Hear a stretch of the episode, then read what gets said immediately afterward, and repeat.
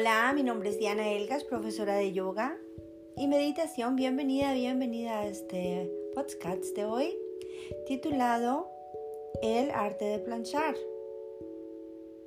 Lo escribí en mi último viaje a la India, a Visakhapatnam, el 25 de febrero del 2020. Espero te guste.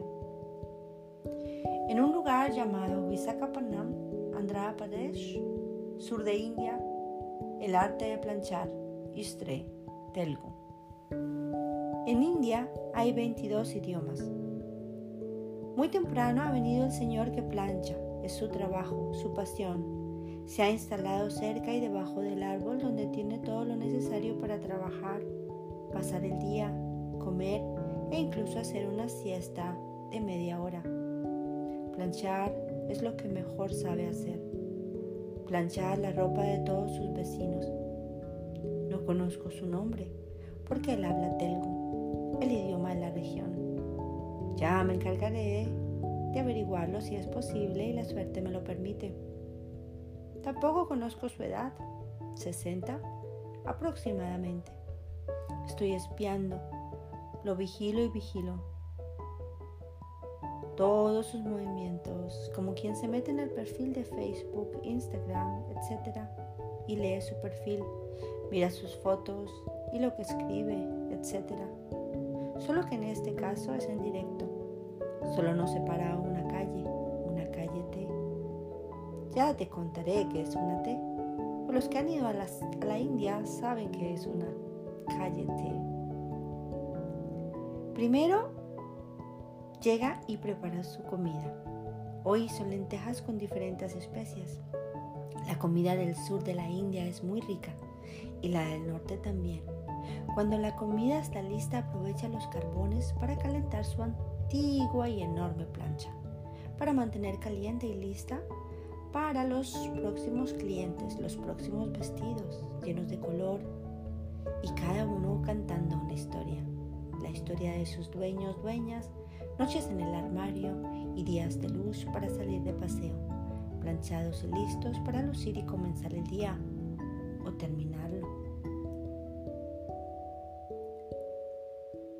Planchar es algo más que alisar la ropa, quitar las arrugas, hacer dobleces, más que planchar por el derecho o por el revés. Es más que su olor agradable y la sensación en el cuerpo de limpio, arreglado y planchado. El olor a ropa recién planchada es único y excepcional. A mí personalmente me gusta. Me acuerdo una frase de mi madre que decía, uno puede ser pobre pero limpio y planchado. Debe ser por este hecho que en mi memoria, mi memoria lo trajo madre siempre planchaba. Cuando estábamos pequeños íbamos al colegio limpios y planchados. Cuando me casé y tuve a mi hija, planché hasta los interiores. Todo siempre limpio y planchado. De un tiempo para acá y por aquello de los tiempos modernos, nadie volvió a planchar y se quedó la plancha en un rincón de la casa. Y solo se plancha si en último momento uno se da cuenta que la ropa está como un acordeón toca hacer algo. Se saca la plancha y se plancha la prenda en cuestión. Me imagino la cara de la plancha, se pone feliz. La plancha se pone feliz. Por fin tiene una función. Y se alegra mucho. En fin, para mí todo tiene vida. A veces me río, me río de mí misma. Me parece a veces gracioso lo que pienso.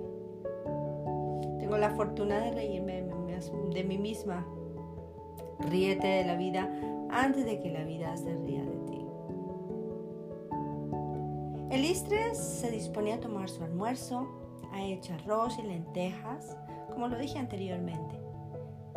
Antes de sentarse a comer, hace una ofrenda a los dioses, ofrece la comida al dios Shiva, Da las gracias, pone sus manos en un Shit Mudra, se inclina con devoción, agradece y bendice.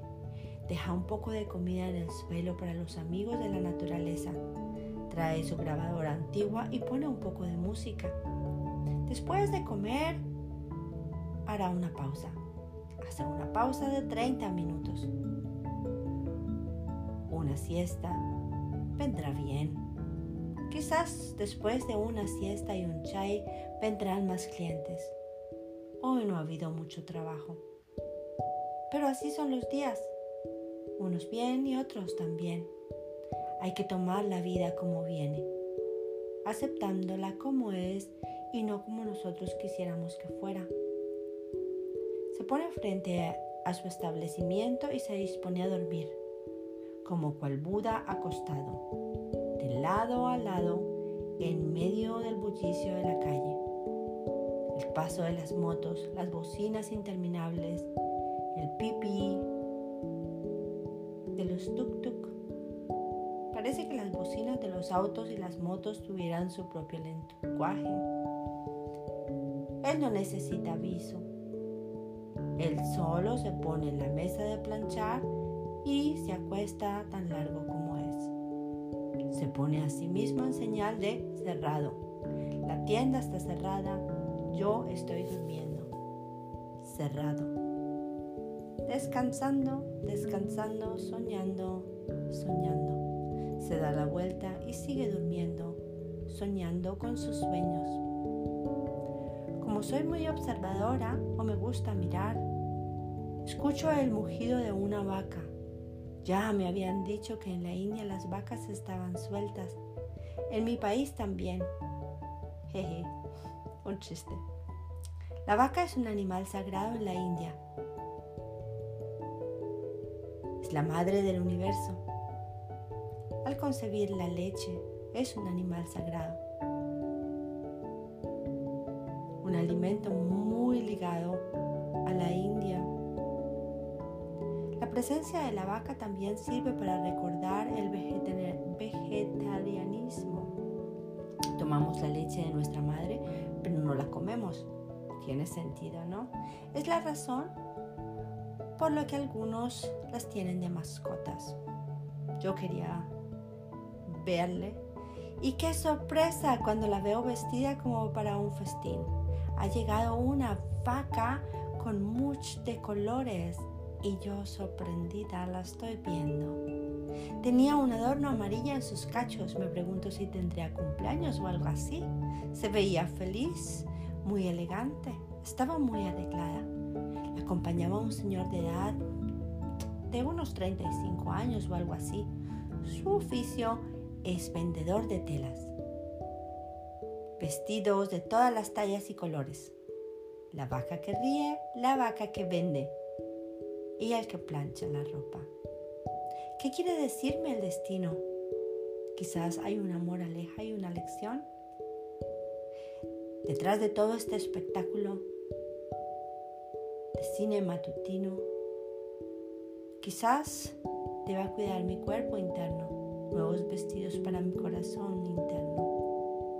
Cada día es un regalo. Soy tan afortunada de encontrar personas tan generosas en mi vida.